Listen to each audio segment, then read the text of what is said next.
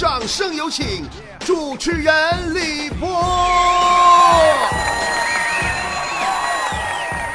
最近呢，我发现了世上绝佳的三人组合：我、我的床、我的手机。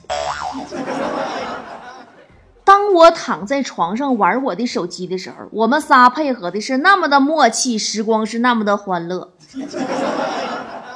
你们有没有发现一个现象？就是当你无聊没事儿做的时候，然后呢，你就会发现，哎呀，手机好无聊啊，什么软件都刷了一遍了。当你明天有非常重要的事儿的时候，但你还没有开始去做的时候，你会发现，哎呀，手机好好玩啊，为什么怎么玩都停不下来呢？我昨天呢，体验了一次关机二十四小时，我发现呐，我好喜欢我的手机呀！我对我手机的感情竟然像极了爱情。有手机多好呀，足不出户就可以了解到外面每天都在发生啥。刚才还看见王思聪破产了，不是王思聪那熊猫 TV 破产了，哎呀妈呀，差点没造谣。三月八号。熊猫 TV 正式官宣倒闭了，我禁不住感慨呀！你们的老公也有砸钱砸不起的一天呐。好像熊猫 TV 刚上线的时候一掷千金，两千万签韩国主播尹素婉，两个亿签约韩国女团，斥资一个亿捧斗鱼一姐周二珂的事儿还就在昨天，昨天还热火朝天，今天就凉凉了。真的，现在谁要是唱凉凉，真的有点不地道。这个事儿就说明啊，富二代哪知柴米贵呀？钱是砸出去了，人也挖来了，可是后续的运营团队跟不上，基本都打了水漂。估计这就是传说中的花钱有道，赚钱无门了吧？这是我们王校长第一次创业，嗯。连开创期的一砖一瓦呀，都是王校长亲自指点筹建的，也可以说是非常上心了。据数据显示，二零一五年到现在，熊猫就没进过回头钱儿。一五年亏损五千万，一六年亏损五个亿，一七年亏损八个亿，一八年不显示了，资金链断了。然后拖欠主播工资，那个时候传出来说王思聪已经。这个撤资的传说，我就很纳闷儿，都已经欠那么多钱，是负数了，他资从哪里撤出来？一八年直播行业被抖音之类的短视频冲击，都不太好过。虎牙和 YY 都去跑去那个美国寻求上市了，其他平台资金链也都告急了。在这个外部竞争激烈的时候，熊猫还在窝里斗，上层管理内斗。下层主播就散漫呢，主播有的一天只播四五个小时啊，水军刷流量严重啊。现在我跟你说，谁在抖音，我就是抖音，谁敢刷流量，真真有意思，整死你。然后呢，熊猫开始寻求同行收购，同行们一看，七个亿的债呀，都算了，再验姨妈死了。三月八号，熊猫员工全体遣散，熊猫的主播们打着。那个陪完最后一程，有始有终的各种感情牌，然后呢，疯狂的在直播当中打出自己的微信号、抖音号、斗鱼号，极其悲壮的结束了这场游戏。据说拖欠的工资啊，只结算了半个月的。这个富二代用钱砸出来的游戏就这样子结束了。这条新闻给我看的一拘灵一拘灵的，这心呐，因为我自己也经营企业，就看这样事儿就心里就有点不得劲儿。啊，我也是亲自创业，太知道这里边的酸甜苦辣咸了。对于一个企业来说呀，节省百分之十的成本，就等于增加百分之二十的利润。这个成本，运营成本也算成本，产品成本也算成本。平时生活中挥霍那叫潇洒，管理企业挥霍那就等于自杀。做企业可真的不是为了圆自己的梦呀，那是多少人的梦想和人生的目标啊！都扛在了你一个人的肩膀上，那重着呢。你以为自己玩开心了就好了呀？想玩票自己玩去呗，别拉着那么多人陪你玩啊！毕竟不是所有人都跟你一样玩得起、输得起的。好多人啊，以前都说说波姐败家，你看那个天猫同款的一千四百九十九一个机器人，来波姐这儿只卖七百九十九，然后买完了还给自己返佣一百六。在小红书上一千九百九十九那爆款的干细胞修复水乳、面霜、精华套盒，来波姐这儿就卖九百九十九，买完了还给自己返二百块钱。外面最少也要一百多一瓶的神仙水，来波姐这儿就卖五十九块九，买完了还给自己返十二，然后一百多的面膜卖十九块九，完这还返还返钱，然后还经常给大伙儿福利，什么国内国外免费旅游啥的，说波姐太敢砸钱了。你们简直太看得起我了！我爹可不是王健林呐，我那可都是跑断了腿、磨破了嘴，用上了所有的资源，然后自己下到原料产地、下到生产线，一分钱一分钱给你们省出来的。你们可能不知道，如果一贴面膜能省出来一分钱，真的是一分钱，那就意味着我们可以每两个月就带大家免费旅游一次。如果包装盒设计的精巧不浪费，那市面上同样品质的产品，我们就可以缩减一半的成本，吓人不？最近我们不是准备上线那个国内唯一一家国家批准的无添加护肤系列吗？就因为包装设计太费钱了，被我给叫停了。国外那些无添加啊，动不动就好几千块钱一套啊，我就非要把这个价格做到三百九十九一套，然后让大家买完了以后还能返佣金返一百多，真的。不当家不知柴米贵呀！以前我花钱我从来没合计过，现在我一分钱我都能撸出火星子来。大伙儿都劝我说：“波姐，那公司做做的那个也蒸蒸日上的了，你都 CEO 了，换台车呗，别开你那东风了。”说实话，前两天一个三八节活动，三天我们就卖了二百三十多万，但是花公司的钱，我一分钱我都心疼，因为那不是我一个人的钱，那是多少个兄弟姐妹共同努力的血汗钱啊！我跟大伙说，我说咱啥条件换车换房啊？咋家有矿啊？咱这不是刚刚实现了团队那啥那个月入过万那个小目标吗？啥时候实现？跟咱们干的人啊，咱们这个团队最少也得有一百个月入过五万的。完，我咬咬牙给大伙换个别克商务。我现在老抠了，因为我要为很多很多人的梦想负责任。人呐，活到一个阶段，就会发现，成就别人的梦想，才会有成就自己的那种幸福感。有点说多了哈，就是真的，看见熊猫倒闭，心里特别难受。还好当时我没签约熊猫，哎呀妈，好悬呐！当时啊。感谢喜马拉雅老东家，每个月给我好几大万的生活费。我要努力为我东家做节目了。那么这一期我们就来聊一聊生活中那些作死的事儿。也感谢思聪老公，不是你们的思聪老公给我做节目的灵感。我身边最作死的就要数强子了。这货今天上午路过一个路口，看见两个膀大腰圆的老爷们打架，那叫一个精彩激烈呀。强子呢，刚好从个超市啊买了一包瓜子出来。就一边嗑瓜子一边看热闹，然后让那俩老爷们合伙给揍了。你说他是不是作死？然后我们陪强子去医院，思思呢帮着在窗口啊排那个队挂号。他前面啊是一位特别帅气的小哥哥，小哥哥走之后呢，思思看到小哥哥的手机啊落在那个挂号那窗口了，马上捡起来准备送还给小哥哥。窗口那护士就喊他说：“你手机放着就行，你赶紧挂号吧。”思思很着急，说：“哼，我跟这么帅的小哥哥搭讪的机会，我可不想错过。护士，你等我会儿啊。”护士姐姐当时脸都黑了，说：“你快把手机放下吧，那是我男朋友。”思思是不是也是作死？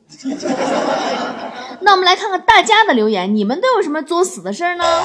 大梁说：“我看到地铁上有一个小女孩，个子很矮，我猜她一定够不到地铁的拉手。”我热心肠的将她抱了起来，并让她抓到了地铁的拉环，然后坐在了她的位置上。你把一个姑娘挂地铁拉环上，你觉得好吗？你是在告诉我你很作死吗？隔壁老王啊，也在地铁里作过死。他跟王嫂一起坐地铁，王嫂鞋带开了，大庭广众之下，老王俯身为王嫂系鞋带。王嫂紧紧地捂住嘴巴，感动的话语瞬间憋至双眸，眼看就要化作泪水。老王抬起头，悠悠地说：“那个绑紧点好啊，味儿太大了。”老王那个脚啊，不是王嫂那个脚啊，也真的是很经典了。有一次啊，王嫂来我家串门，进屋一脱鞋，当时我眼泪唰一下就下来了。我说：“嫂子，这是你脚的味道吗？”王嫂点点头。我捏着鼻子说：“你这是什么鞋？脚怎么这么臭啊？”他很鄙视的斜了我一眼，说：“老妹儿啊，做人要厚道，闻就闻了，还想要配方吗？” 小胖墩说。我爸跟我说，他跟我妈当年谈恋爱的时候，两个人第一次见面，沿着人民路逛了一上午，在一家饺子店门口，我爸问我妈：“你饿吗？”我妈羞涩的红着脸说：“不饿，其实已经饿死了。”然后我爸说：“那你在外边等我，我去吃完饺子。”然，然后我妈在外边饿着肚子等他吃完饺子。这种男朋友到现在也是很多呀。有一回，强子带女朋友逛街，人家姑娘看见一件非常喜欢的衣服，于是呢让强子给买。强子怎么都不愿意，姑娘站那就开始哭，哭的呀，大家都看强子。结果这货看了看，说了一句：“嗯，哭吧，哭出来就会好受一点的。” 女人哭吧，哭吧，哭吧，不是罪。琴键上的猫说。我们一家人呢去看话剧，买的是楼上的票，可我儿子总是趴在栏杆上往下看。然后呢，一个工作人员就过来了，说：“你们这个好好看孩子啊，别让这个孩子掉下去啊！楼下可是贵宾席啊，掉下去要补票的。”说波姐，你说是我儿子作死，还是这工作人员作死呢？你们这些当家长的就不能让孩子离栏杆远点吗？明明是你们家长作死，好不好？吓人！大声告诉你说，昨晚我和一个女孩搭讪时，她问我：“你平时喜欢做什么？”我说：“我喜欢偷窥我喜欢的女人。”她说：“哇哦，你好有趣哟！”她说：“嗯，我平时呢就喜欢跑步、游泳，每天晚上洗泡泡浴放松身心。”我说：“哦，我都知道啊。”你们两个龌龊的男女，对你何止珍惜一点？说女朋友端菜出来说尝尝，评价一下。我吃了一口，看了看盘子，说这个如果呀，算是一碗汤，你水放少了；如果算是一盘菜，你菜放少了。女朋友说你能不能给我说重点？我说嗯，有点咸。玫瑰花开说：“我家的客厅里，我坐在沙发上，对面坐着我老公。老公对我解释说，是因为晚上单位加班儿，呃，才回来晚，而手机没电关机了，才没接到你的电话哟。”我笑着说：“哼，哼，哼，看似天衣无缝，但你在和我对话的过程中，你三次拿起水杯喝水的动作，已经暴露了你很紧张，你在说谎。”老公平静地说：“哈，我媳妇儿厉害，厉害，厉害！就凭我三次拿起水杯喝水的动作，就能判定我在说谎，佩服，佩服，佩服！” 我淡定地说：“不是因为你三次拿起水杯喝水，我才怀疑你，是因为杯里压根就没有水，你拿起往嘴里倒什么玩意儿？漂亮，作死的老公！”小妖精说：“波儿姐，你玩吃鸡吗？我觉得玩吃鸡的人都挺作死的。呃，以我短暂的吃鸡经历呢，我得出一个很有用的经验，我跟大伙儿一起分享一下吧。就是最后只剩下十几个人趴地上的时候，尽量选择山坡上，四周围呀都有树的那种朝南的位置，因为这样选墓地风水比较好。”呃，玉树临风说：“我愁眉苦脸的在路上走着。”遇到一个算命的大师喊着我：“哎，年轻人，一看你就有心思，来算一算，不准不要钱。”我说：“真的吗？你能算？”大师说什么话？叫什么？你能算？我算了这么多年，没有人怀疑过我。我说：“那太好了，大师，你帮我算一下。我算了八次，答案都不一样。”说完，我拿出了一个作业本递给他：“大师，就是道函数题。”听天由命说。女孩大姨妈来了，捂着肚子看着男孩，却见他拿出手机，默默地玩起了游戏。女孩心里唰的一下凉了半截儿，看着他投入的样子，女孩只好拿出了自己的手机充电。两分钟过后，男孩突然把手机贴到他的肚子上，原来是小米手机。女孩很感动，好热呀！女孩惊讶地望着男孩，一股暖意涌上心头，偷偷把充电的三星 Note 7拔了下来。这俩人啊，也都是没啥钱，都用的什么手机？知道唐哈哈说：“ 我是玻璃厂工人，有戴手套干活的习惯。一天下夜班，坐出租回家，当车经过郊区的小树林的时候，一阵凉风袭来，我觉得有点冷。”就从兜里掏出了手套戴上，司机从后视镜里看见了，小心翼翼地问：“兄弟，你戴个白手套是要干啥呀？”我说：“哦，没什么，习惯了。我每次干活的时候都要戴手套，这样既不会割伤自己，又不会留下痕迹。”然后司机就撵我下车了。波儿姐，我做错了什么？你这种拿作死的段子糊弄我来冒充自己作死事件的，我也打算糊弄的回复你一下得了。嗯，你做的没错，你真棒。凤舞游龙说：“波儿姐，你我说个作死的事儿吧。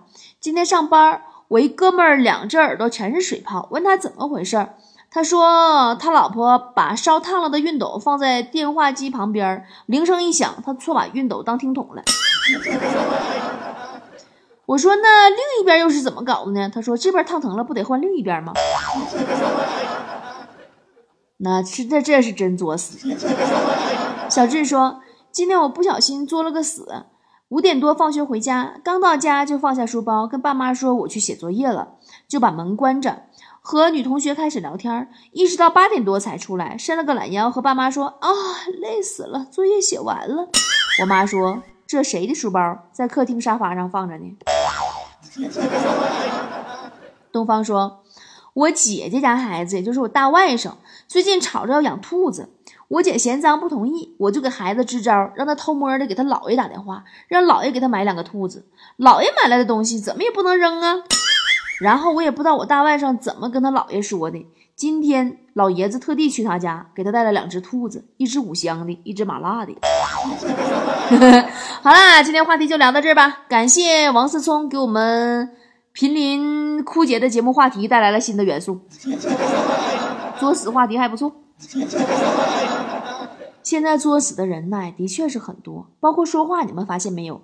现在的人说话都特别作死，形容人家后背白，这么白的背，不拔个火罐可惜了；形容人家腿长。这么长的腿，不蹬个三轮可惜了。形容人家好看，这么好看的小姐姐，打一拳要哭好几天吧？什么情况？这都是现在流行这么硬核夸人吗？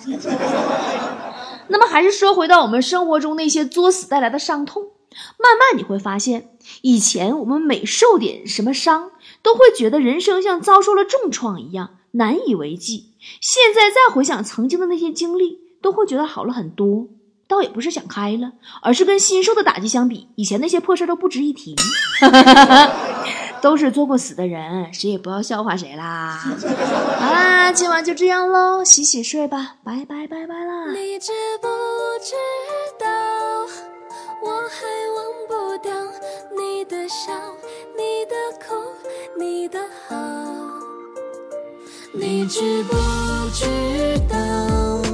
爱情很可笑，我的一切对你不重要。你说暧昧上头的那几秒，想起了爱情，未来究竟是怎样，又有谁知道？说口香糖不甜了要吐掉，像不像爱情？大概只有尝过心碎才明了。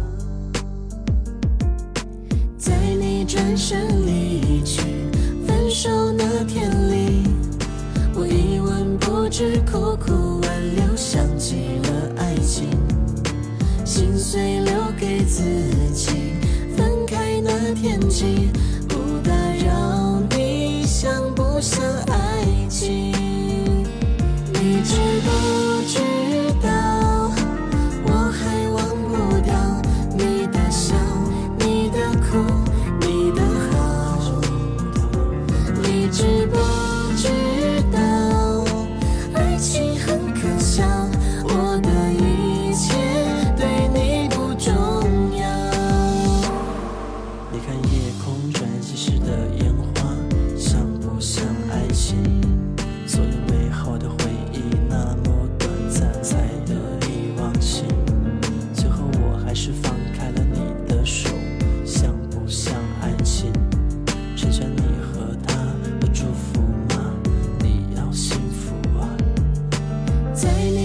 身离去。